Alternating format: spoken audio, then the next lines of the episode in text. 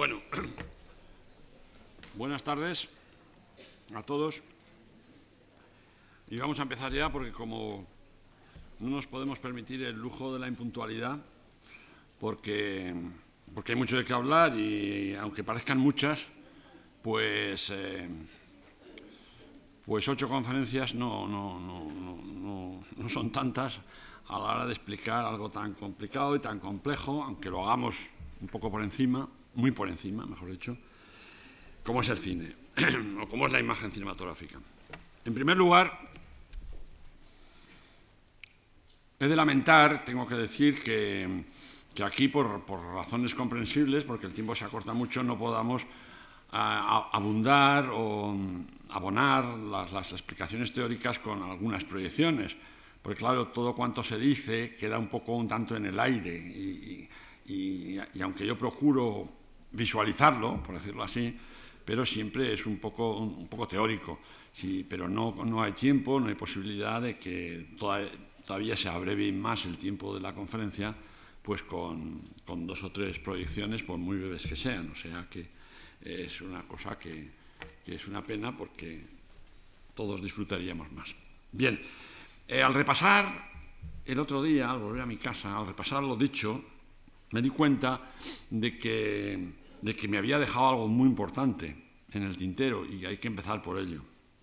Lo había dejado seguramente como consecuencia de ese arreglo que, del cual ya, os, ya les advertí, eh, por el, por el, que tres días se convertían en dos, o sea que el día pasado dimos una, una conferencia y media, y hoy vamos a dar otra media y conferencia, para poder ahorrar una conferencia y dedicar así tres días a lo que llamamos la realización de la imagen cinematográfica, que es un tema muy importante, y dos, que era lo que teníamos eh, previsto, pues eran demasiado pocos. Quizá por ese afán de, meter tres conferencias en dos, pues se me, olvidó, se me quedó algo en el tintero que es muy importante.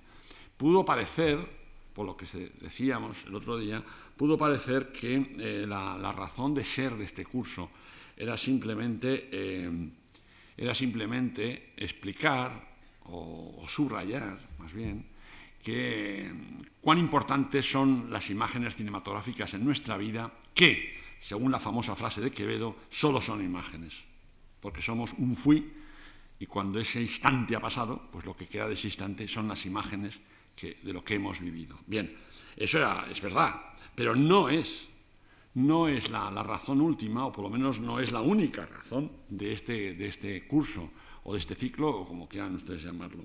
Hay otra, que a mi modo es más importante. Estamos aquí para intentar explicarles eh, cómo se disfruta de una imagen cinematográfica. ¿Cómo se disfruta? Aparte de que la imagen cinematográfica sea tan importante para todos nosotros y que recurramos a ella en el recuerdo y a veces para explicar una situación, y digamos, esto es como en aquella película, ¿te acuerdas que vimos tal cosa? Eh, aparte de eso, es que hay que enseñar al espectador a que disfrute de las imágenes, a que, las, a que cale en ellas, a que participe de ellas. Eh, hay que enseñar a ver cine, hay que enseñar a ver cine. Hay que llegar al cine porque eh, estamos muy acostumbrados a dejarnos llevar por, una película. Es más, casi diríamos que, cuanto más nos lleva la película y más nos aleja de nosotros, pues más nos gusta, lo cual es cierto y es bueno y positivo. Pero les aseguro yo a ustedes que si nosotros, si, disfrutásemos más con lo que estamos viendo, porque supiéramos más de lo que estamos viendo, pues entonces eh, el gozo sería eh, completo, o por lo menos mucho mayor. ¿no? Entonces, eh, así como hay ahora, en los últimos años, ha, crecido tanto en nuestro país lo que podríamos llamar la, cultura gastronómica, y dicen, y tienen razón, que los gastrónomos, que hay que enseñarle a la gente no solo a guisar, por supuesto, sino todavía es más importante que la, gente aprenda a disfrutar, a comer, aprenda a comer. Porque no comemos por lo menos en, el grado de nuestra civilización, no comemos para alimentarnos, ni mucho menos comemos para engordar, como se hacía en los tiempos, en los tiempos clásicos, donde había gente que comía mucho para, para, engordar y para demostrar a los demás que ellos podían comer muy bien en su casa. ¿no? recuerden ustedes cuando los que no comían aparentaban estar hartos, como, como los hidalgos famélicos de las novelas, las novelas de, eh, picarescas, ¿no? que no habían comido, pero tenían siempre unas migas para echarse por encima, que la gente pensara que quién debe comer en su casa, aunque la delgadez les traicionaba. Pero en fin, había otros que, comían para engordar, no ya para alimentarse, para engordar. Bien, esto es un margen. Lo que quiero decir es que, así como hay que enseñar a la gente, no ya a que quise, sino a que coma, a distinguir los sabores complementarios, las, las, buenas eh, fórmulas, las, eh, etcétera, pues mucho, con mucha más razón, por lo menos desde mi punto de vista, hay que enseñar a, la gente a que vea las películas. Que en realidad no es enseñarles a que vea una película, sino enseñarles a mirar una película. Porque todos vamos al cine y nos dejamos llevar por la película. Vemos la película, lo decimos. ¿Has visto esta película? Sí. Ayer vi una película. Cuando la vaya a ver, sí, está muy bien, claro, naturalmente. Pero si de verdad la miráramos, yo les aseguro a ustedes que el disfrute sería muchísimo mayor. O sea que se trata de aquí, en este curso, sobre todo decir, las imágenes son muy importantes, pero si ustedes disfrutan de ellas, lo son todavía más, y contarán más en su vida, y enriquecerán su vida y su personalidad. Eh, delante de, la pantalla, digo ya, pues eh, paseamos la vista, la paseamos pero nos resistimos a pensar sobre lo que estamos viendo.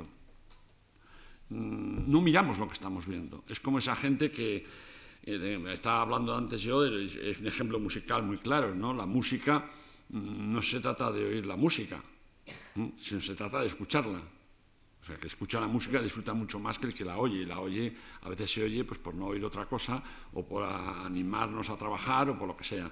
Pero la música no se oye, la música se escucha excepto en un, lugar donde no se debería escuchar y solo oír, que es precisamente en el cine. Pero eso lo explicaremos más adelante, cuando llegue el momento, porque la, buena música es la que en el cine no se oye, no se escucha, sino la que se oye. Pero eso es otra cuestión.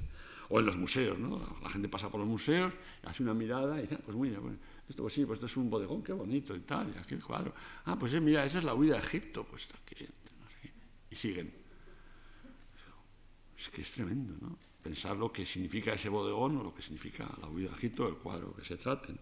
Yo a veces cuando veo en la puerta del cine, eh, oigo comentarios, si la película es mía, oigo comentarios, pero comentarios anteriores, porque los posteriores no me gusta quedarme en el cine para no oír nada desagradable.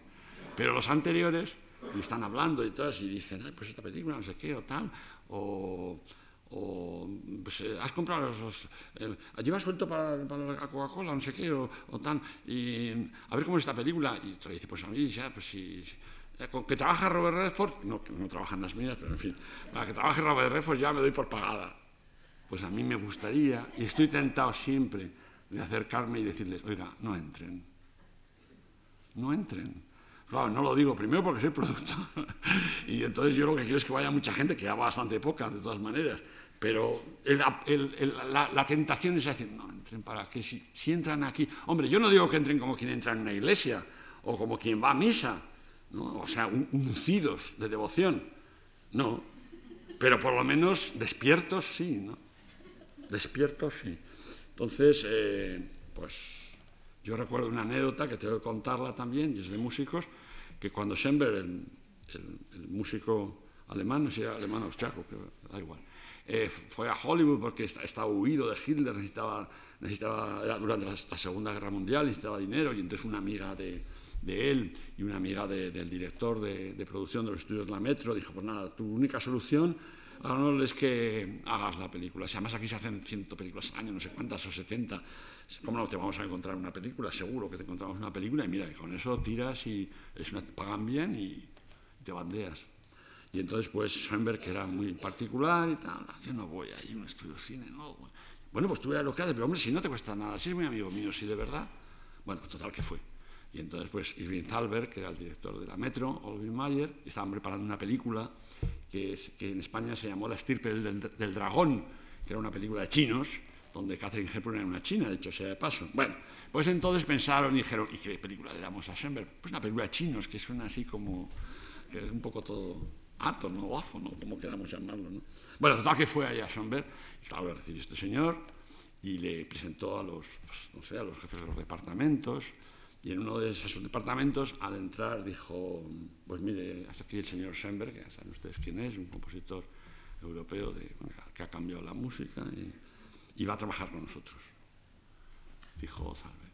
Y va a hacer, la, a hacer, estoy seguro, que va a hacer una película, una música encantadora. Y Schoenberg le miró y dijo, yo no hago música encantadora y se marchó y se acabó la colaboración de Sombre con los, estudios. Bien, no puedo detenerme más, pero todo esto era para salir al paso de que ayer se me olvidara algo tan importante. en la segunda parte o la segunda razón de este curso es intentar tratar de explicarles a ustedes cómo disfrutarían todavía más viendo una película si, eh, si la miraban ¿eh? en vez de verla. Bueno, nos quedamos ayer en las notas las condiciones, las cualidades que debe reunir una imagen, no habíamos todavía, no las habíamos enumerado, que debe reunir una imagen para que podamos considerarla eh, seriamente, para que le demos un valor, para que lo tenga, mejor dicho. Eh, y entonces tenemos que ir rápidamente porque son muchas y no podemos permitirnos extensiones. En primer lugar, eso ya se apuntó ayer, una imagen es por definición la abreviatura de algo. Es un resumen, porque si no es la imagen siempre resumida, es lo que queda a fin de cuentas, lo que queda en el recuerdo, lo que queda. Entonces, cuando la imagen cinematográfica tiene el mismo tiempo que la acción que transcurre ante la cámara, pues entonces eso no es una imagen, eso es una retransmisión, que es lo que dijimos ya ayer varias veces de lo que es la televisión. Ponemos la aparato de televisión y todo lo que pasa adelante lo rodamos. Entonces, eso no es una imagen. Una imagen, por definición, es una consideración de lo que ha ocurrido, un resumen de lo que ha ocurrido, una significación de lo que ha ocurrido. ¿eh? Y entonces eso es lo que le da la calidad de, de, abreviación que requiere esencialmente la imagen.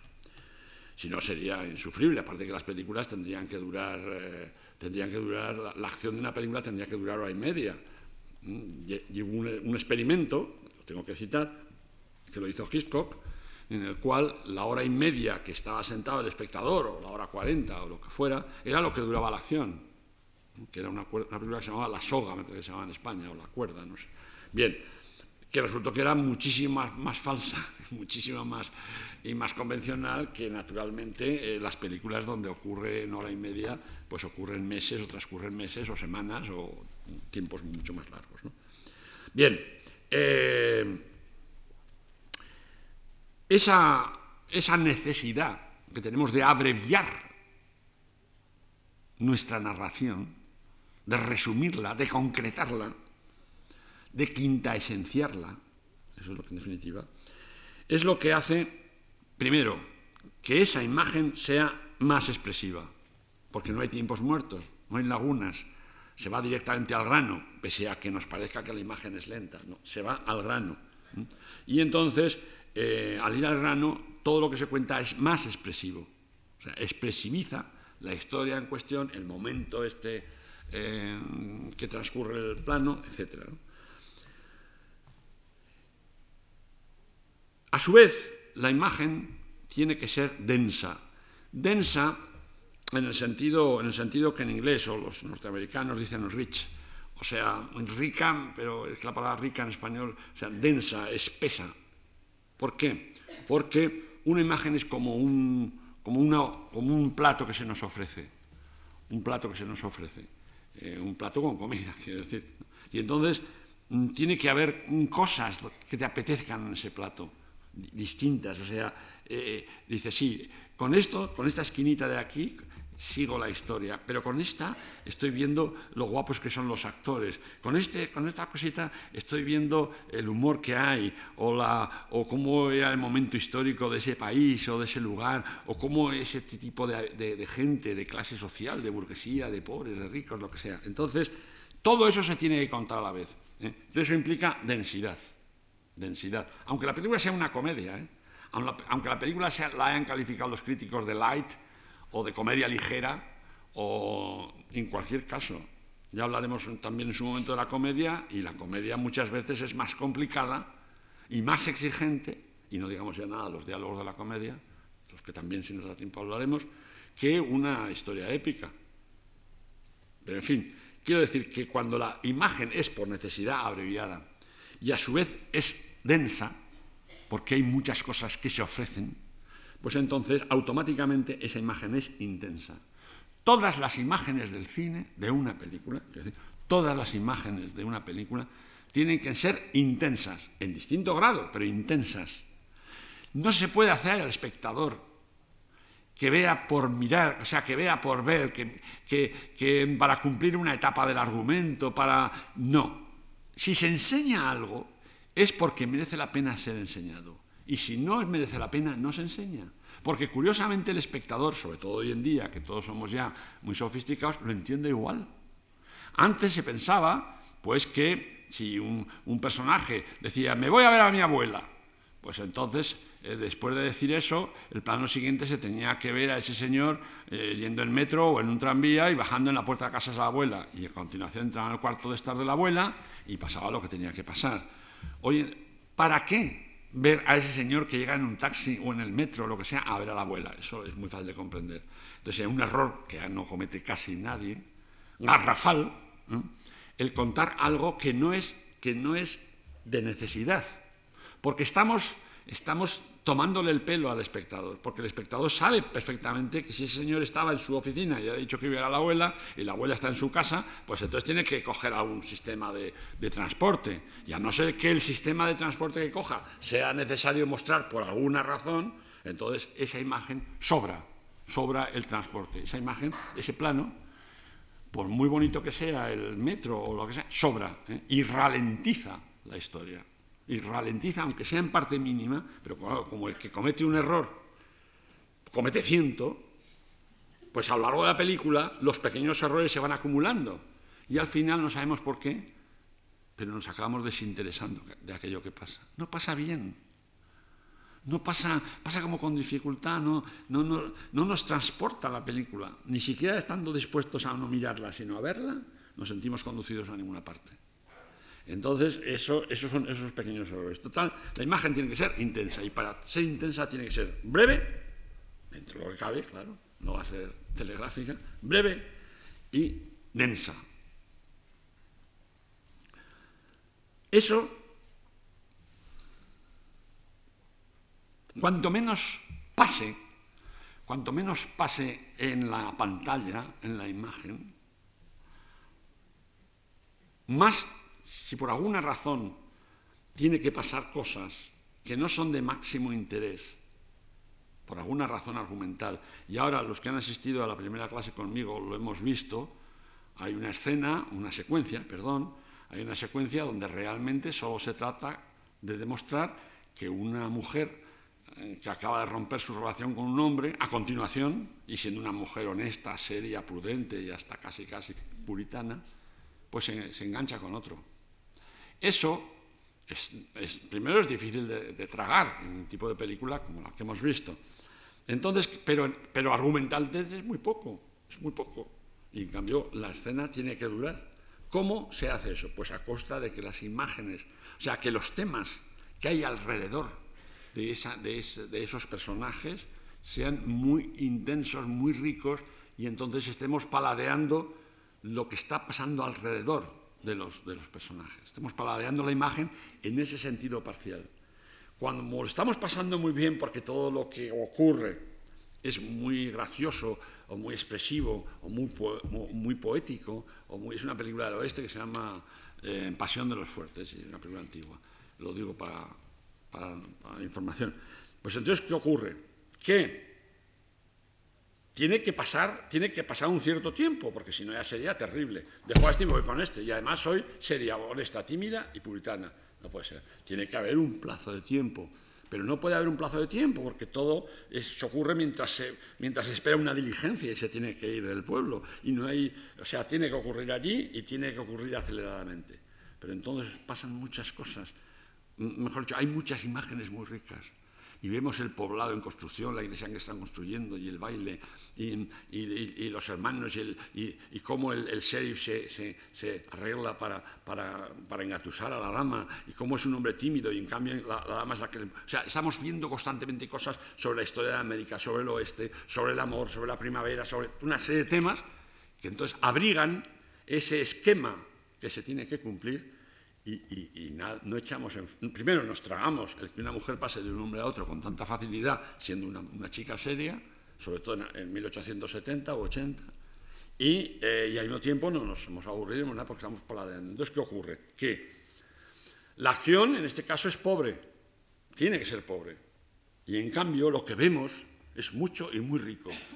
Y entonces con lo que estamos viendo y lo que nos está gustando, lo que estamos viendo, se disfraza, se abriga, se cubre la, espina dorsal o el esqueleto que es tan, tan, tan pobre de esa. Bien. Trataré de recordar para no perdernos, ¿no? O sea, tiene que ser breve la imagen y tiene que ser densa. Y de la brevedad y de la densidad, con ellas alcanzaremos o se deducirá la intensidad. Y una imagen intensa es lo, que, es lo que vamos a ver en el cine, naturalmente. No hay nada más triste que una imagen lacia en el cine. O sea, el peor, el peor enemigo de una película, el peor, el peor problema que puede tener una película es que sea aburrida. Eso he estado siempre convencido yo, aunque hubo años, épocas, en las que parecía que una película para ser buena tenía que ser por lo menos un poco aburrida. Y cuanto más aburrida era, mejor. Bueno, Em, la imagen tiene que respetar un orden. O sea, por decirlo así, no sé si el adjetivo es muy claro, tiene que ser ordenada. ¿Qué quiere decir eso? Pues quiere decir que en el arco de una película, el arco total de la película, una imagen es como una piedra del arco, está, tiene un sitio para estar allí. Tiene un sitio. Y entonces tiene que estar en ese sitio, porque si no el arco se caería, tiene que estar en ese sitio. No puede estar ni antes ni después. Y con arreglo al sitio que ocupe esa imagen y esa, y, esa escenita, eh, tienen que pasar las cosas, pero no las cosas argumentales del primer término. O sea, en este caso, en este ejemplo, el, que la chica se cambie de novio, para entendernos, sino eh, tenemos que saber qué es lo que el espectador ya ha visto, qué es lo que el espectador ya sabe, ¿eh? cuáles son las reflexiones que ha deducido por su cuenta, porque en ese momento la película, la, perdón, la imagen tiene que responder al conocimiento previo, argumental o temático, o lo que se quiera que tiene el espectador. Primero no nos podemos repetir, naturalmente, y si al principio hemos perdonado que un personaje llegue a una casa desconocida y ese personaje entre en un plano general de la casa o de la habitación o del salón o de lo que sea, porque el personaje tiene curiosidad por ver aquella casa, que es de un determinado personaje, porque nosotros también tenemos curiosidad de ver aquella casa, entonces, muy bien, porque en ese caso se identifica al espectador con el personaje y los dos estamos diciendo, cuando le pasan a un salón vacío, pues, pues esta casa esta casa debe ser de gente muy rica o debe ser de gente muy rara. O qué horror, qué abandono, qué suciedad. Los de aquí, pues cómo será esta gente. todo eso está muy bien, está muy bien en su momento. O sea, esa imagen está muy bien en ese momento. O sea, esa piedra está muy bien en ese momento del arco. Pero si avanzado el arco y pasado un resto, volvemos a enseñar en un plano general, para entendernos, esa habitación o ese salón o esa casa, eh, el espectador ya dice, bueno, pues esto ya lo he visto, ya sé que son unos guarros, o ya sé que son muy ricos, o ya sé que son lo que se quiera, ¿no? Entonces eso momentáneamente tampoco es un grave defecto. Lo malo de los defectos es su repetición. Pero cuando al cabo de otro rato otra imagen tenga como propósito principal de la imagen, o secundario pero muy importante, el mostrar otra vez esa casa, y a usted que no, que no. El espectador no va a decir eso, el espectador, pero lo acusa, lo acusa todo el espectador. Y entonces, pues entonces, no, no puede ser. O sea, ya no tiene usted derecho a estas alturas de la película a ofrecerme esta imagen. No tiene derecho, porque ya lo he visto. Y yo sigo aquí sentado en mi silla, en mi butaca, para ver cosas que no he visto hasta ahora o que las he visto en un sentido diferente. Y ahora de repente digo, anda, pero si es que no eran guarros, si lo que pasaba es que no sé qué, entonces sí que hay que repetir la imagen. Entonces, la imagen tiene que ser ordenada, tiene que ser... Claro, todo esto nos lleva a un tipo de película como las de Friesland o las de Hitchcock, películas muy construidas, donde si sacáramos un ladrillito, una piedra del arco, no digo que se cayera el invento, pero desde luego se acusaría cierta grieta y desde luego si faltaban varias piezas, pues entonces eh, se caería el arco. O sea que la imagen tiene que tener tiene un lugar, como ha dicho alguien antes de entrar aquí, tiene un nicho. En una película, una imagen tiene un nicho, un sitio. Y con arreglo a ese sitio que tiene que ocupar, nos tiene que hablar de esto y del otro y del otro, aparte de cumplir la sacrosanta obligación argumental. De esto se deduce otra condición de la imagen, que es que tiene que ser oportuna. En el fondo es casi lo mismo. Eh, ¿Qué significa que una imagen sea oportuna? Pues que es el momento de mostrar eso. Es el momento de mostrar eso. Es el momento de apuntar algún tema subyacente, un tema secundario, o lo que se quiera. Es el momento. Hay que, hay que hacerlo allí. Ni antes, que hubiera sido una precipitación o una aceleración y no estaba el espectador preparado, ni tampoco después porque a lo mejor ya se había desinteresado de la cuestión o ya va la historia por otros rumbos y por otros derroteros. Entonces, la película, o sea, la imagen tiene que ser oportuna. Venir a cuento. Fijaos bien la frase, porque es, nuestro idioma, dicho sea de paso, yo cada día estoy más enamorado de nuestro idioma, porque sobre todo del habla popular, porque es muy sabia y yo por las experiencias limitadas que tengo, pero no pocas, de otros idiomas, pues mm, siempre mm, me parece que el nuestro es como, muy realista y muy desgajado y muy, muy oportuno. en fin, esto es aparte. Entonces, una imagen tiene que ser oportuna. Si la imagen no es oportuna, se producirá, aunque sea a escala mínima, una falta de ritmo. Esto es muy importante. es muy corriente en la vida. Te, dicen, te dicen, esta película es que no tiene ritmo, esto no tiene ritmo. La película pues tiene ritmo debido, al contrario, si ha gustado, o lo que sea, y se habla de ritmo. Pero ¿qué es el ritmo?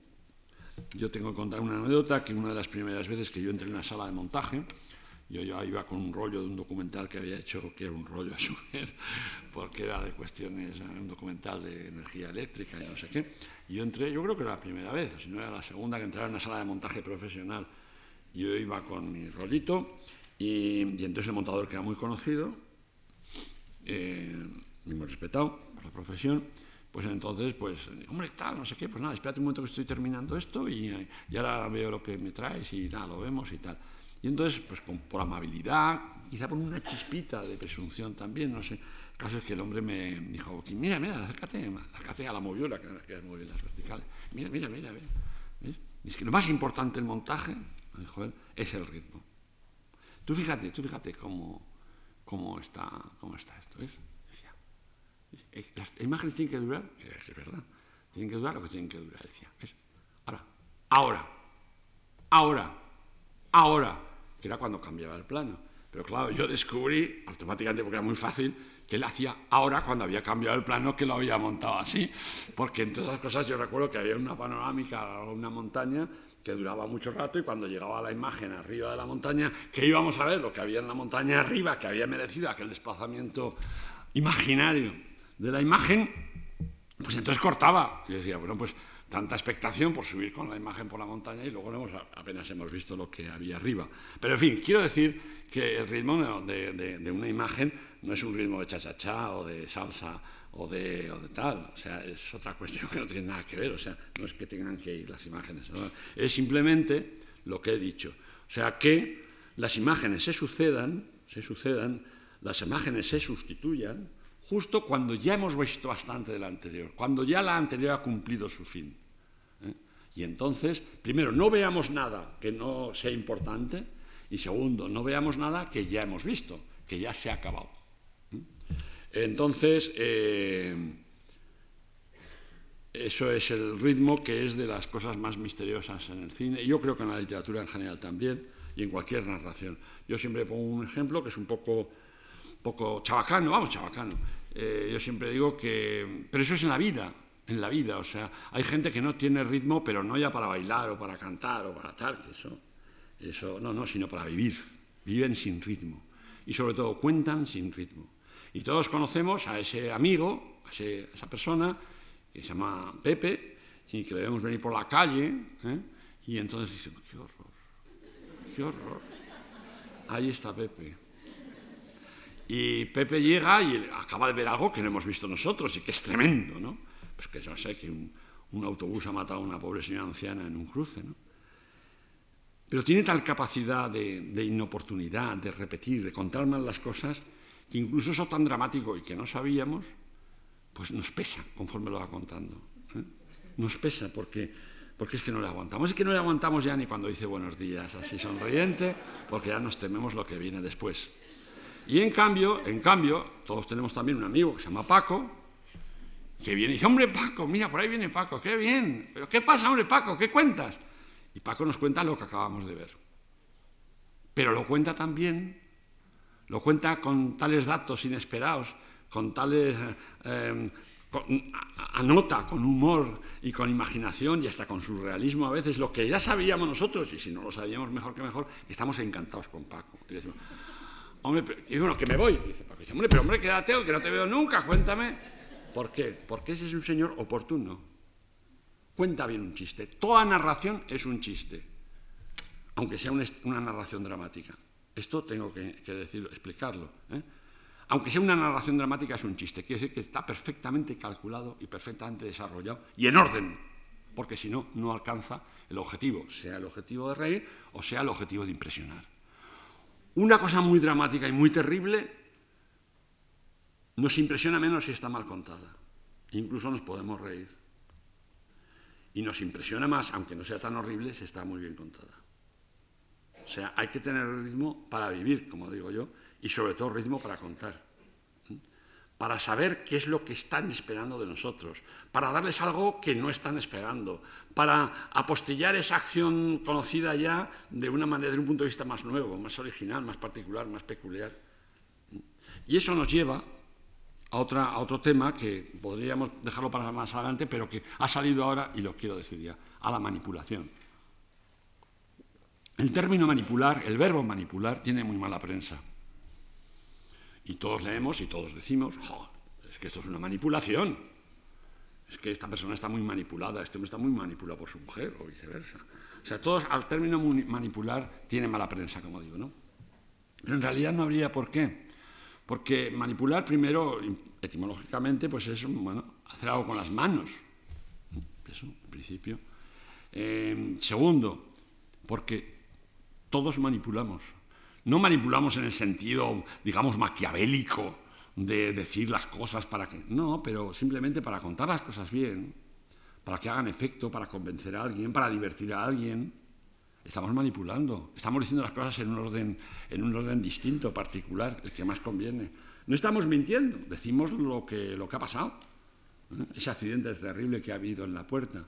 Pero, pero para contarlo mejor, para impresionar mejor a nuestro espectador, pues eh, decimos, empezamos, pues fíjate, yo venía tan contento que iba a dar una conferencia y no sé qué, y pum, de repente me encuentro. Ya contamos primero una cosa que otra, o al revés, o para ser más salvajes en la narración, decimos, le ha pegado un morrazo a un autobús a una pobre anciana que la ha dejado hecha una croqueta en la acera. Entonces, estamos eligiendo la manera de contar algo que es verdad y que es cierta, pero de la manera más contundente, más, más, más oportuna, más graciosa es un chiste, más dramática es un esto. O sea, manipular es contar, bien, o mejor dicho, para contar bien hay que manipular. Y para contar una historia en cine hay que manipular la historia, ¿eh? porque si no, no se cuenta bien, no se alcanzan los objetivos. Lo que pasa es que se puede manipular con muy mala, con muy mala idea, para engañar a la gente, y eso es una manipulación fea, ¿no? Pero, pero simplemente para sacar partido de lo que tenemos de nuestras... Eso hay que manipular nuestras, nuestros bienes, nuestros tesoros, nuestras, nuestras habilidades. O sea, que cuidado con despreciar la manipulación, porque en cine, en cine, y ahora voy a poner un ejemplo que acabo de poner, y eso es un poco que yo siento, porque los que vienen de la otra conferencia, pues a veces tendrán que oír dos veces lo mismo. Pero, en fin, eh, Porque mm, si no se manipula, pues no se cuenta bien la historia y entonces el que sale perjudicado es el oyente. Estaba contando hace un, hace un momento un ejemplo de una película que espero que todos hayan visto, y si no la han visto, pues corran a verla, pero es una película clásica, que es muy antigua, que es El apartamento. Entonces, El apartamento, que es una película fantástica, tiene muchísimo éxito, no voy a hablar ahora de Billy Wilder ni del apartamento, porque sería perder el tiempo. Pero nadie se ha dado cuenta nunca de Billy, Billy, Wilder, que era el gran manipulador, quiero decir, que era el que más provecho sacaba a una historia suya, incluso para contar cómo era aquel caso. El contar el, que un pobre funcionario de una empresa gigantesca de, empleados, pues tenía que, que, estaban todos albergados en una casa de 80 plantas, un edificio en Nueva York de 80 plantas, eh, quería llegar, quería medrar, quería prosperar y estaba en la planta cuarta y no había manera de pasar a la sexta, mucho menos a la 18 o a la 20 o eh, vigésima, lo que sea. Y entonces él había encontrado un truco que consistía en dejar su apartamento, saben todos, lo han visto todos, dejar su apartamento a los jefes para que de 5 a 7 o de cuatro y media si salían antes del trabajo, pues fueran a su apartamento con el ligue de turno antes de salir a las siete, coger el, metro o el tren o el coche e ir a su, a su vida familiar ordenada. Bueno, y gracias a eso iba trepando en la empresa, como todos sabemos. Bueno, toda esa historia, que es estupenda y que responde a una realidad, una realidad que no es discutir, que yo mismo he, visto, a mí está contada astutamente cuando no sabíamos todavía muy bien de qué iba la película, aunque ya sabíamos que ese, piso lo prestaba, pues eh, conocíamos al vecino de, Jack Lemmon, que era el, chico de la película. Conocíamos al vecino, a Jack Lemmon. Y, entonces, al vecino de Jack Lemmon. Y entonces, el vecino era un médico. Bueno, pues nada, muy bien, pues era un médico como podía haber sido cualquier otra profesión, ¿no? Y entonces eh, nos lo tragábamos, primero porque no teníamos nada en contra de que fuera un médico, y en segundo lugar porque el que fuera un médico lo aprovechaba Billy para contar un chiste muy gracioso sobre, sobre, sobre Jack Lemmon. Y era que como Jack Lemmon, el pobrecito, era un infeliz, bueno, infeliz hasta cierto punto, porque hay que ver las cosas que hacía, pero en fin, eh, llegaba allí a sus jefes, les dejaba el apartamento y luego cuando los jefes y la chica de turno se habían ido, pues volvía a su apartamento y se comía su tristísima cena prefabricada viendo la televisión. Eh, pero claro, cuando sacaba el cubo de la basura, cada dos o tres días al rellano, pues claro, en ese cubo no iban las bandejas de la televisión, eso lo que iban eran las botellas de, coca de, de, whisky, de ginebra, de no sé qué, que se habían tomado en esos días sus jefes con las chicas de turno. Claro, el que el vecino fuera un médico era más gracioso, porque decía, oiga, usted, pero, usted, usted, usted va a acabar con su vida, pero es que no puede llevar este tipo de vida que lleva usted, porque cada, cada tres días acaba, como digo, ese cubo. Y entonces nos reíamos. Y, entonces, pues, no, no solo eso, sino que al segundo día que se lo encontraba con, con la, el cubo de la basura, con esas basuras, pues decía, oiga usted, mire, le voy a pedir un favor como cuando se muera usted, que va a durar muy poco este paso, pues cuando se muera usted, ¿por qué no nos deja su esqueleto su, su, cadáver a la Facultad de Medicina? Porque es que es, que es un caso, ¿eh? y sería un caso de estudio verdaderamente interesante. Y entonces, pues ah, nos reíamos todavía mucho más, ya está, y seguía la película. Pero ¿qué pasaba? Que cuando la, la chica que iba al apartamento era la chica que le gustaba a Jack Lemmon, e iba con el jefe de Jack Lemmon, y el jefe de Jack Lemmon esa, noche, que era la de Navidad, no se había molestado ni en comprarle un regalo a la chica y le daba un billete de 100 dólares para que se comprara lo que quisiera. Y la chica se quedaba allí humillada y defraudada y desesperada y se suicidaba. Si el vecino de al lado no hubiera sido un médico, no habría podido seguir la historia. ¿Por qué? Porque el día de Nochebuena en Nueva y se tendría que ser el día de Nochebuena porque era el día de autos, no hay en, en muchos sitios, pero en Nueva York a las 7 de la tarde es muy difícil encontrar un médico que te vaya el día de Nochebuena a, corriendo a toda urgencia a, a, salvar a la chica que se está muriendo. Pero claro, como el señor Billy Wilder nos había dicho cuando no teníamos razón de sospechar para nada que el vecino era un médico y además se llevaba bien con el médico y además nos habíamos reído con esa circunstancia de que fuera un médico, pues entonces pasaba, pom, pom, pom, pom, llamaba a la puerta, salía el médico y salvaba a la chica. Y nos lo tragábamos perfectamente. Era una manipulación total pero nadie se dio nunca cuenta jamás de eso, porque la historia la requería esa manipulación para seguir adelante. Quiero decir con esto que un respeto para la manipulación. Bien, la imagen tiene que ser entonada. ¿Qué significa entonada? Pues que en determinadas películas y en determinadas escenas o en determinadas secuencias no caben imágenes que son que, se salen de tono, que, se desentonan, que son salidas de tono, como se dice. Y esto voy a intentar explicarlo con, un, con una imagen que es mucho más claro, por eso una imagen son mil palabras. La, la, la, realidad, la vida, nosotros, todo, esto, pues son miles, millones, millones, millones y millones de puntos de vista. Todo lo que pasa alrededor nuestro y todo lo que nos pasa a nosotros se puede contar de mil maneras y desde mil ángulos y desde mil enfoques o con mil enfoques. Todo cabe, en principio. Pero nosotros tenemos que elegir un punto desde el cual contamos nuestra historia. Quiero decir que nosotros seguimos un punto en ese universo ¿eh? y desde ahí contamos la historia. Ese punto, ese punto es como un cono de luz, ¿eh? como un cono de luz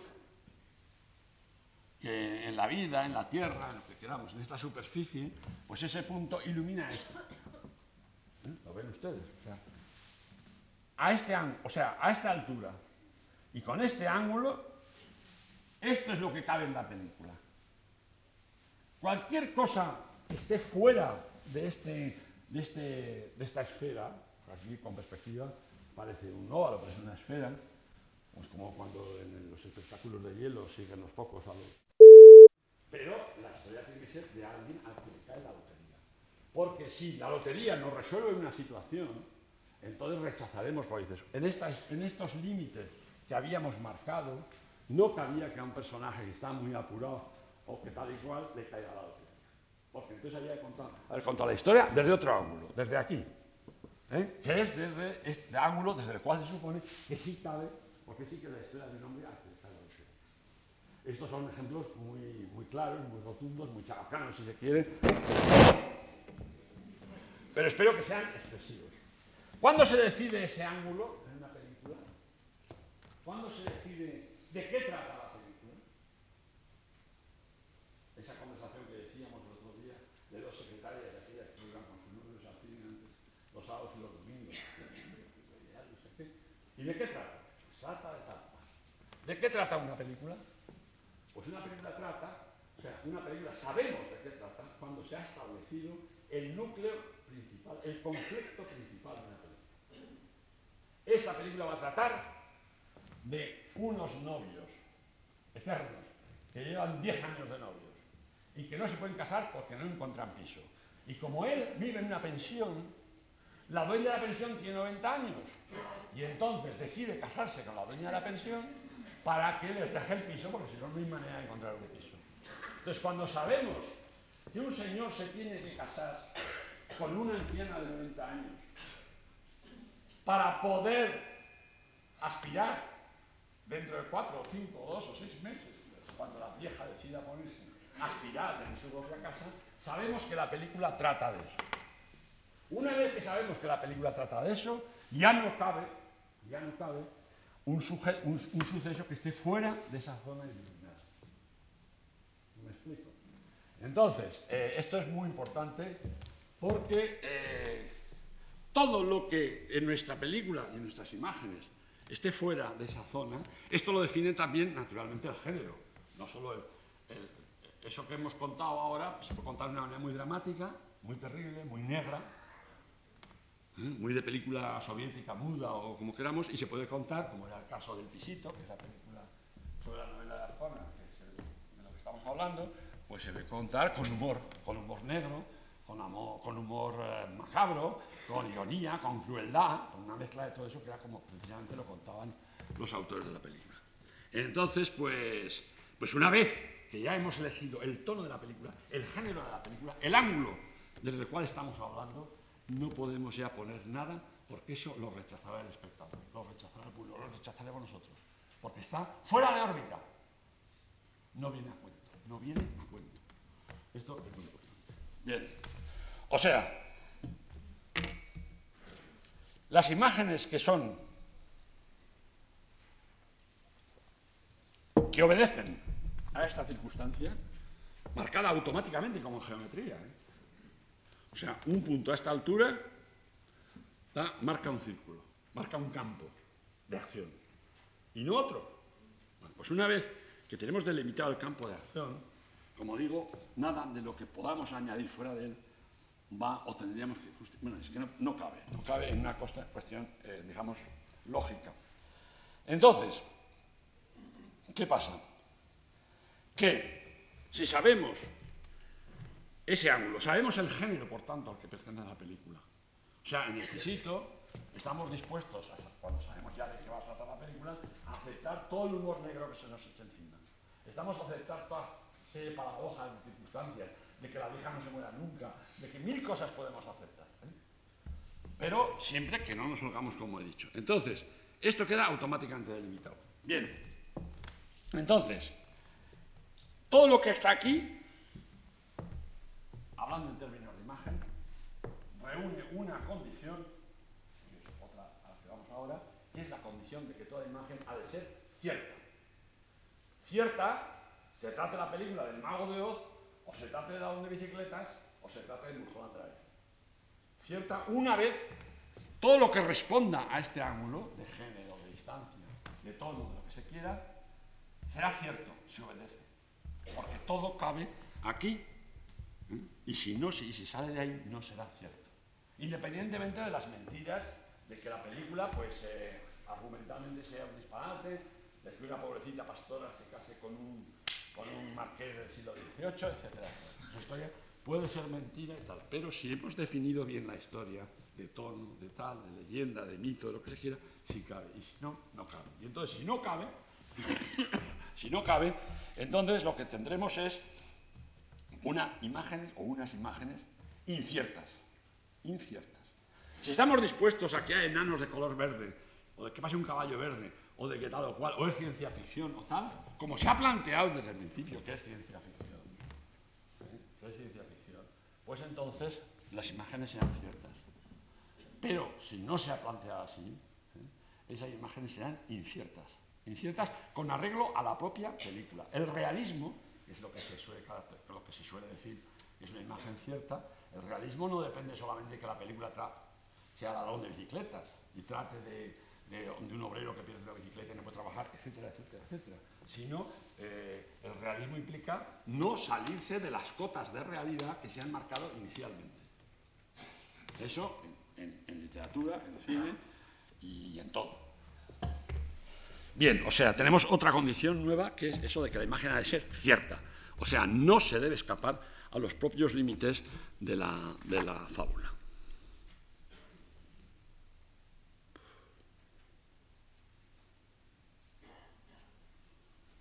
Bien. Bueno, es que vamos muy mal, ¿eh? Bueno, vamos a... Vamos a... ¿Esto, se puede borrar?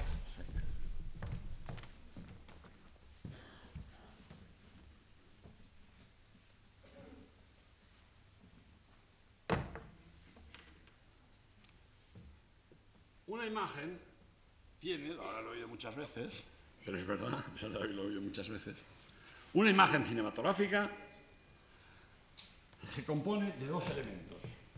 Cuando hemos hablado de imágenes hasta ahora, parecía, por atavismo, por, quizá por culpa mía de no haber precisado, no haberlo dicho antes, pero las imágenes cinematográficas tienen dos elementos. Elemento, elemento visual, la parte visual, que es lo que suele entenderse por imagen, y la parte sonora, bueno, esto se puede variar a, la explicación. Entonces, ¿qué ocurre? Que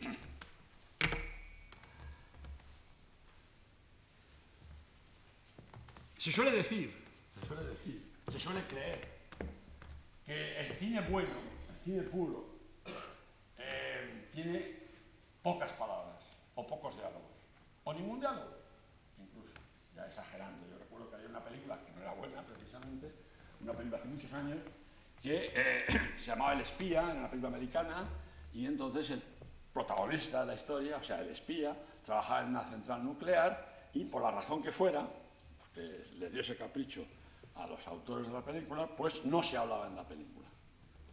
No se hablaba en la película nada. Hombre, un espía es un hombre que habla poco y tal, pero es un ciudadano. Entonces yo recuerdo que cada mañana aquel hombre iba a la central nuclear a espiar a cualquier empleado. Y entonces, como la, la película nadie podía hablar, pues entonces ni, el portero decía, hola, Mr. Williams, ni él decía buenos días porque no podía hablar. Lo cual, de verdad, verdaderamente, hubiera sido muy malo para un espía que dijera, este señor qué raro es, que no da buenos días, ni dice nada. Era una película muy ¿no? Pero quiero decir que no porque el hecho de que no se hablara nada de ella fuera mejor. O sea, eso es una puerilidad, el pensar que una película es mejor si se habla poco. Hombre, hay una explicación a esa, a esa creencia, abonada muchas veces por la propia crítica. Hay una explicación, y es que el cine sustancialmente, sustancialmente es visual. Por lo tanto, una película obedece más a su condición esencial, sine qua non, si tiene cierta preponderancia o una preponderancia total, casi total, bueno, no total, no, pero una, una preponderancia sustanciosa, la parte visual. La parte, la parte del sonido, no se trata que sea muy pequeña o que no exista, no, no. Es que a donde no llegue la capacidad narrativa, descriptiva, de la, de la imagen, la parte visual de la imagen, tiene que llegar el sonido. El sonido estoy diciendo, ¿eh? fíjense lo que digo, que a veces puede ser el diálogo, naturalmente que es el sonido, o puede ser la música, aunque subraye una acción, como de hecho ocurre habitualmente. Entonces, ¿qué ocurre? Que una película, una imagen cinematográfica tiene que ser armónica. ¿Qué significa que una imagen tiene que ser armónica? Pues significa que en cada momento la parte del sonido y la parte visual de la imagen tengan la medida, la proporción medida. Es decir, que el sonido complete realmente lo que estamos viendo, lo que era muy difícil de, explicar, sobre todo argumentalmente, por, por, la simple imagen, pues lo completa. Lo que el espectador puede echar en falta, lo completa el sonido.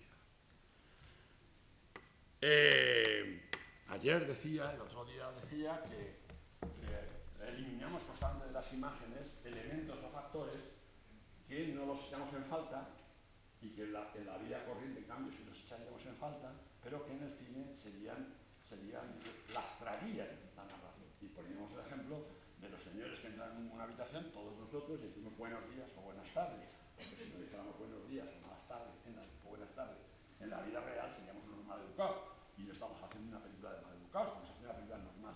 Entonces, ¿qué ocurre? Que tampoco podemos hacer que todos los personajes que entren y salgan abran, cierran puertas, digan buenos días, buenas tardes o se den la mano. Porque eso, de entrada, se acepta. Pero cuando llevan 20 minutos en una película, y no digamos cuando llevan 40, y no digamos cuando llevan 60, haciendo esas cosas, el espectador ya a esas alturas no está para esos dotes. No se puede perder ni un segundo en decir buenos días. A no ser que, de no decirlo, pudiera deducir el espectador esa persona era arisca, o huidiza, o tímida, o simplemente. Bien, entonces, ¿qué ocurre? Que en cada, medida, en cada imagen, para que la imagen sea armónica, tiene que estar bien distribuidos los elementos visuales y sonoros. Por ejemplo, en un juicio, típico de las películas, pues evidentemente, aunque siempre el director y el guionista tratan de visualizar lo más posible el juicio, pero hay un elemento que es inconfundible, que caracteriza el juicio, que es los testimonios, la participación de, del jurado, la participación del juez, etc. Y hay mucho más diálogo, mucho más diálogo que, lo que se ve. Podríamos decir que el diálogo es esto, ¿eh? y entonces lo otro. Y sin embargo será una imagen cinematográfica. Por supuesto que será una imagen cinematográfica. ¿eh? Porque entonces resulta que necesitamos oír más cosas para comprender lo que se está viendo. Bueno. Pero ¿qué es lo malo? Lo malo no es en una imagen que, esto, que, se oiga mucho y que se hable mucho y que se vea poco. No es bueno, desde luego, pero tampoco es decisivamente malo en un momento determinado. ¿Qué es lo malo? Pues lo malo es que la imagen visual y la imagen sonora se superpongan, o sea, se repitan. Se repitan. Que nos diga un personaje lo que estamos viendo es inaceptable. Eso también pasa en la vida. Me dice, pero fulanito, es que no dices más que lo evidente, por Dios. Ya sabemos que tal. Hay mucha gente así. pero las películas no son como esa gente. Entonces, ¿qué ocurre? Que no, no podemos recibir el mismo mensaje a través de, dos elementos distintos y uno subordinado al otro además. ¿eh? Porque eso es una redundancia. Si la ocasión es importante, ¿eh? Pues entonces verdaderamente la redundancia será grave. Pero si la ocasión no es importante, ya voy a poner un ejemplo que no es importante, pero es repetida, porque el que hace el guion y el que rueda la película no lo saben, pues entonces pasa lo que hemos dicho hace poco, que un error repetido a lo largo del camino hace intransitable el camino, porque vas de piedra en piedra y entonces el espectador puede saber que no sabe lo que puede no puede saber lo que le pasa, pero siente que algo le ocurre, que esa película no cala, que no encaja, que la sigue con dificultad. A veces incluso dicen, son más, más lúcidos los espectadores y dicen, pues esto estoy viendo ¿Para qué me dice usted que hace un día maravilloso? Si estoy viendo que hace un día maravilloso. Voy a poner un ejemplo muy claro y muy mínimo, que son los buenos. O sea, en aquellas películas que había antes ya, pues, también, esas películas del Midwest americano, de, pues eso, de la época de final del siglo XIX, y donde veíamos que una, una, una ciudad, un pueblo dentro del país, pues eh, había una clase, una escuela, donde iban los niños y las niñas, donde había una maestra, normalmente fea, antipática, y, entonces iban los niños cada mañana muy contentos, eh, iban como, digo yo, como con la manzanita de Pinocho, ¿no? iban a la clase, y algunos llevaban realmente una manzana, que se les había dado pues eh, su madre o su padre, era un regalo a la maestra, ¿no? o al maestro.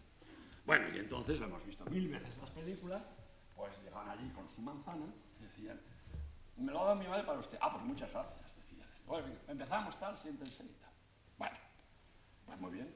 Cuando la película en blanco y negro, cuando la película en blanco y negro, está pensando por ejemplo en El joven Edison, que era una película de, de, joven Edison, pues entonces, eh, pues no era demasiado grave. Eh, si el, el, diálogo decía, tenga esta manzana, que le ha dado mi madre, pues tampoco era pues decías, ¿para qué dices manzana? Si ya lo estoy viendo que es una manzana. Pero en fin, no, lo decías, porque esas cosas no se piensan, esas cosas simplemente lastran, como digo. Pero cuando la película era en color y lo que le llevaba el chico, porque estaban en California, por ejemplo, no era una manzana, sino una naranja. Veíamos todavía con mucha más claridad, de entrada, estábamos en California, eso lo sabíamos, y además que lo que llevaba el niño era una naranja. Entonces era insoportable en ese, en ese momento que el niño dijera, tenga esta naranja que me ha dado mi madre. El, correcto, el diálogo correcto es decir, tenga, me lo ha dado mi madre o, de parte de mi madre. Y hasta ya nos ha una naranja, pues estamos en California. Esto, insisto, es un defecto mínimo. Pero mínimo que cuando responde a una ignorancia del director o del guionista, se repite. Por eso de que la cabra tira al monte, ¿no? Entonces incurrimos siempre, no ya en la segunda piedra, sino en la decimoquinta. Entonces, ¿qué pasa? Pues que eso va arrastrando la película. Cuando esto, cuando es redundante la imagen, cuando oímos lo que vemos y vemos lo que oímos, eso a la larga es mortal de necesidad para una imagen. Bueno. Aquí aparece otra, otra cosa. Aprovecho ya este aprovecho ya este dibujo porque nos sirve también. Todo esto, si lo pudiéramos ver al mismo tiempo, si pudiéramos ver a Mickey Rooney entrando con la naranja y esas cosas, pues sería mucho más agradable, pero en fin. Eh,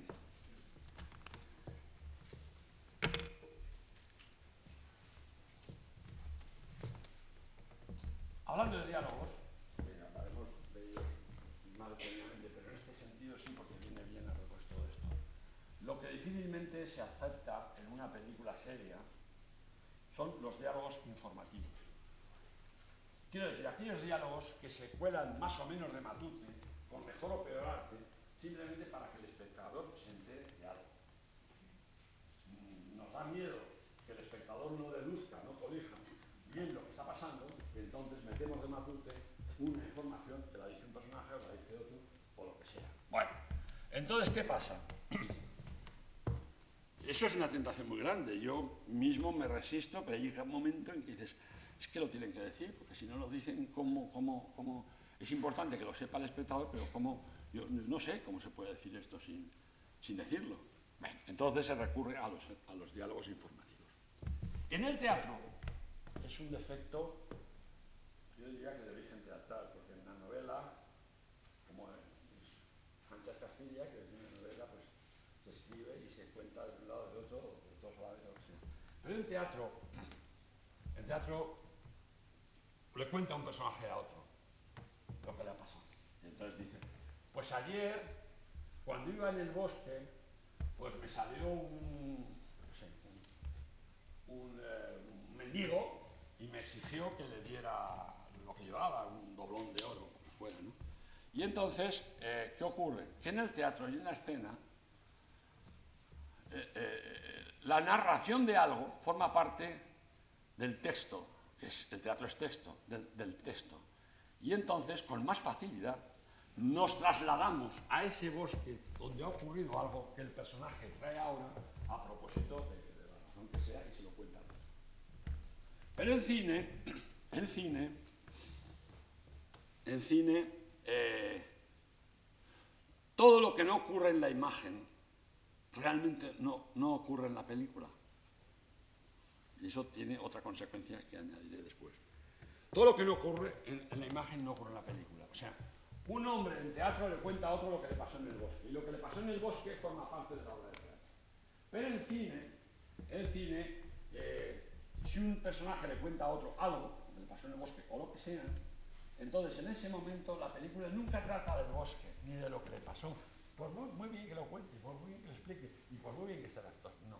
La película en momento trata de dos hombres, o mujeres, no, sea, que están hablando de algo que les pasó en el bosque. Pero de lo que trata la imagen es de esas dos personas hablando. Nunca el bosque.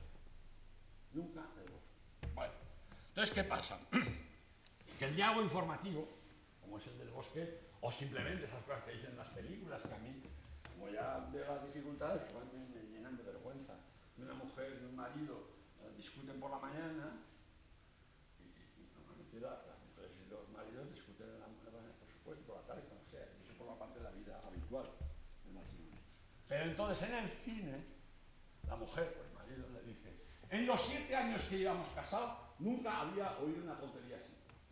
Entonces, ¿qué ocurre? Bueno, eso se puede decir en la vida también, pero en el cine no se dice porque se dice en la vida. En el cine se dice porque interesa que el espectador sepa que llevan siete años casados, que y que esa es la crisis de los siete años que dicen que tiene cualquier matrimonio. Entonces, es una información que se nos cuela de la mente. Revistes, tiene cierta gracia el dialoguista el director. Bueno, pues pasa una vez, lo de siempre, pasa una vez, pero no 20. Pero claro, en realidad es una información que te ha pasado de Matute, que no está en imagen. Y por lo tanto, en pureza no habría derecho a usar. Es una impureza de la imagen. ¿Por qué es una impureza de la imagen? Pues por una razón muy sencilla. Porque esto es lo que se ve. Esto es lo que se oye. Allí, in situ. O sea, se ve un matrimonio peleándose. O sea, se ve un matrimonio peleándose y se oye los insultos o los improperios o lo de, que estén poniendo en juego. ¿no? Pero de repente hay una información que por otras razones que no viene a cuento es necesaria. Entonces, ¿qué pasa? Que esta, esta parte de sonido de repente se sale misteriosamente de aquí. Porque hace que lo que. Porque la gente, los matrimonios, pues, no saben muy bien que llevan siete años casados. Solamente en algún momento, en cierto momento de retórica, pueden recordar que llevan siete años casados. Pero, desde luego, habitualmente no se lo recuerdan porque saben perfectamente que se llevan siete años casados.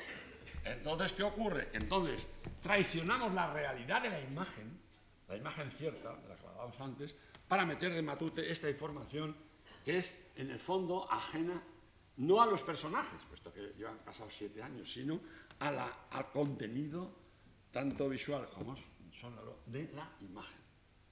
Entonces, eso, insisto, eso hace que eh, las películas a veces pues hablen de lo que hablen o de lo que ya sabe, o, o de lo que ya estamos viendo, que es el caso mayor de redundancia, o hablen de cosas que realmente son, insisto, informaciones que no se deducen de la lógica y de la realidad de la situación. Esto es importante. Eh, vamos a ver por qué. Es que es tremendo. Bueno. Bien. No, no, no. Ya, ya volveremos otra vez.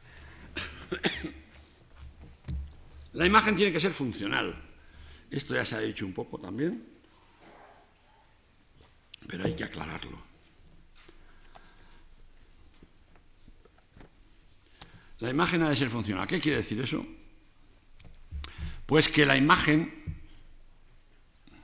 viene a cuento, es traída a cuento, para alcanzar un objetivo, para alcanzar, para cumplir una función.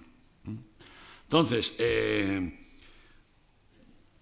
cada escena, cada secuencia, cada plano tiene una finalidad dramática. Esto se pone aquí para algo, para demostrar que él es idiota, o que ella vuelve a caer en el mismo defecto, o que lo que se, lo, que se queda. Entonces, esa es la intención dramática, que puede ser de toda una secuencia, de una escena, o puede ser simplemente de un plano. Entonces, ¿qué ocurre? Que un plano tiene una razón de ser, una imagen tiene una razón de ser. Y entonces tiene un sentido dentro del conjunto de la narración y tiene que cumplir ese sentido. Y gracias a esa imagen en ese momento se va cumpliendo, se sigue cumpliendo el sentido de, la historia y el sentido de, todo el imaginario de la película. Em, cuando he dicho al principio que una imagen por definición es una abreviatura, es una condensación, mm, hay otro aspecto referido al tiempo también, que es la duración de la imagen, y que no es lo mismo de lo que he dicho al principio. O sea, una imagen tiene que durar lo que tiene que durar. ¿Y qué es lo que tiene que durar una imagen? Pues el tiempo que necesita para que se cumpla la finalidad dramática con la que se ha inventado. Esto lo hacemos para decir esto. Ya se ha dicho, ya se ha descubierto, ya se ha visto, ya el personaje, el, perdón, el espectador lo ha digerido. Pues otra cosa, mariposa. ¿eh? No se puede alargar la imagen por muy breve que sea, o por, y si más larga todavía más, más famoso. ¿Por qué? Pues por una razón muy sencilla, no solamente por todo esto que estamos contando aquí, sino porque el espectador ante una imagen cinematográfica siempre piensa y tiene razón y derecho a pensar así, que si, si se le sigue mostrando algo es por alguna razón. Y entonces trata de desentrañar ese nuevo sentido esa nueva utilidad que sigue aquella imagen que ya ha cumplido la que creíamos todos que tenía y que sin embargo perdura la imagen. Entonces, eh, eh, puestos, a, puestos a cortar una imagen, puestos a cortar una imagen, eh, es mejor quedarse corto que largo, porque en el largo es, lo que más desinteresa al espectador, lo que más le, le ¿cómo diría yo?, le no sé, le, sorprende, le, lo deja incierto, dice, bueno, ¿y esto? ¿A qué viene esto? Y bueno, ya, ¿y qué? Y, y, luego cuando el director te pasa su película, le dices, ¿y por qué no has cortado aquí? Y dice, chico, es que era tan bonito ahora que fíjate, a, Peñal, pasa ese carro lleno de heno al fondo. Es que el carro de heno al fondo, la, historia se ha cumplido, la finalidad dramática se ha alcanzado y el, espectador está totalmente eh, sorprendido. Dice, bueno, ¿y por qué? Y luego pasa el carro y dice, pues el carro no me compensa, por muy bonito que sea, el carro no me compensa lo que he esperado, aunque haya sido una fracción de segundo, ¿eh? porque en cine ya sabéis que el tiempo es distinto. O sea, nunca puede ir más allá la, duración física de una imagen, más allá del cumplimiento de la intención dramática con la que se construyó, la que se fabricó esa. Esto. Antes he dicho así como de pasada bueno, hay otra, otra cualidad de la imagen, tiene que ser definitoria. Esto lo voy a intentar explicar, es muy fácil por otra parte. Puede parecer una perogrullada, pero es verdad. Lo que no está en la imagen de una película, no está en la película. Si no estaba la historia del bosque que le pasó ¿eh? y no la veíamos, pues entonces no está en la película. O sea, solo está en la imagen lo que vemos. Y no hay que contar con el milagro o la contradicción, si llevamos las cosas más lejos todavía, de que nos estemos enterando de cosas que cuentan, importantes, a través de lo que no está. Un ejemplo concreto. Si un personaje, de un personaje decimos que es albañil, bueno, el hecho de que sea albañil es importante para la historia. Pues entonces le tenemos que ver que en un momento determinado está trabajando como albañil. Porque si no, en la historia no será un albañil, será una persona de la que dicen, o él mismo dice que es albañil, pero bajo palabrita de honor, porque no lo hemos visto nunca de albañil. Si la, si la cualidad de albañil no es importante en el conjunto de la historia, es aceptable perfectamente no, tenemos que ilustrar todo lo que se dice. Bueno, pues el albañil como podría ser, yo qué sé, pues porque no importa los efectos. ¿no? Pues, entonces, pues nada, pues es albañil, pues muy bien, pues de acuerdo, no, no, tengo por qué haberle subido a un andamio ni poniendo ladrillos, pues nada, pasa nada. Pero si, lo que, pero si es importante, no está en la película. Y cuando se cometa un crimen, y cuando tenga su cuñado que meter, esconder rápidamente el cuerpo de la víctima, y no sepa a quién recurrir, recurrirá a él porque es albañil, y en un periquete, como quien dice, es capaz de levantar un muro y ocultar el cadáver. No me vale ya que sepamos, no aceptamos. Ah, claro, como es albañil, pues fíjate qué bien, ha puesto el muro y ya está. No, ese señor no es albañil en términos cinematográficos, porque nunca le hemos visto construir un muro. Y entonces diríamos, ¡ah, macho! Pues a ganar resulta que va a ser albañil en, esto, ¿no? Entonces hemos tenido que verle siendo albañil. Eh, por lo tanto, la, imagen tiene que definir a los personajes, porque, insisto, todo lo que no vemos no está en la película. Pueden ser referencias poco importantes que se aceptan como tales referencias pero importante esto. Y ahora llegamos a la última, que, porque ya estamos no, mal, sino horriblemente mal, me parece, ¿no? Pues horriblemente mal. Y sin embargo esto es importantísimo. Una, y, lo tengo, y tengo que acabar aquí, pero es muy importante. Eh, una imagen, fijaos lo que digo porque puede chocar como, puede sonar como chocante y como, como exagerado, y no es verdad. Una imagen tiene que resultar inagotable. ¿Qué significa eso? Pues inagotable es una imagen cuyo sentido, cuya belleza, cuya oportunidad, cuya lo que queramos, cuyo atractivo es inagotable. Es como esas personas que son inagotables, porque siempre nos sorprenden, porque siempre hay algo más detrás de ellas. Eso es lo que decíamos otro día las cajitas chinas, pues es así. Inagotable, ¿por qué? Porque en el momento, o sea, cuando veamos la película por segunda vez, cuando pensemos sobre ella, cuando la recordemos, cuando la utilicemos en nuestros recuerdos, cuando las imágenes de esas películas sirvan y faciliten nuestros recuerdos o nuestros sueños, como decíamos el otro día, pues entonces esa imagen, si, es inagotable, quiere decir que es más rica que nosotros, que no hemos acabado de averiguar. La obra de arte, la obra de arte, realmente la obra de arte, lo que se dice la obra maestra ahora se utiliza mucho eso con una alegría tremenda, es la que por mucho que se lea, por mucho que se contemple, por mucho que se escuche, siempre es lo que sabíamos que es, siempre es lo que estamos viendo que es, y al mismo tiempo nunca acabamos de verla bien, nunca acabamos de comprenderla. O sea, las meninas. Nunca se acaba de entender. Sí, sabemos mil cosas de Velázquez, del siglo II, del, del, palacio del, el Palacio Real de la época, de las meninas, de todo. Sabemos mil cosas, pero la, obra cada vez que la vemos nos puede, nos puede. El Quijote, pues fíjate, llevan cuatro siglos diciendo, es una obra decadente, es una, es una sátira de los libros de caballerías, es un no sé qué, es un tal. Pero tú lees el Quijote y el Quijote te puede. Puede. Y hoy es una, no sé, pues una sinfonía de Mozart y la recuerdas y la sabes y eres capaz incluso de seguirla con la partitura pero te puede también. Es superior a ti y eso es lo que la hace artística. El arte es esa parte, esa porción que no se puede destripar, que no se puede reducir a una fórmula, que la tiene, evidentemente, pero con nosotros no somos capaces. Porque cuando acabamos de comprender algo, en cualquier aspecto de la vida, en cualquier campo creativo de la vida, y también el cine, cuando acabamos de comprender algo, somos tan, la condición humana es tan mala y tan cabrona, hablando claramente, que automáticamente le clava un alfiler, la atraviesa con un alfiler y lo clava y dice, ah, ya está. Velázquez es esto. Y cuando alguien lo ha descubierto, ya Velázquez no vuelve a ser el mismo. Porque está perfectamente encuadrado, perfectamente analizado, perfectamente descubierto. Entonces, solo nos fascina y nos conmueve lo que realmente nos puede.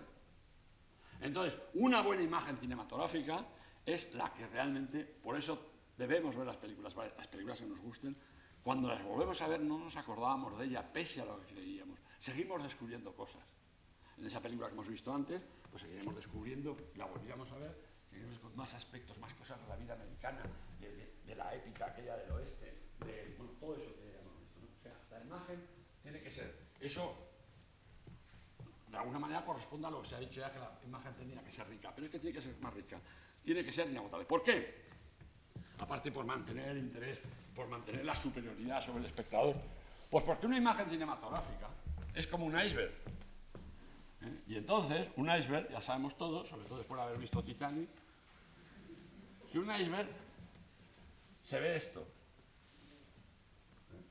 Pero no se ven las dos terceras partes o no sé qué proporciones, muchísimo. Es además con las que chocan los... Porque con el barco llega por aquí, con esto no choca, pero choca ya con esto porque el calado del barco lo que sea. Bien, entonces,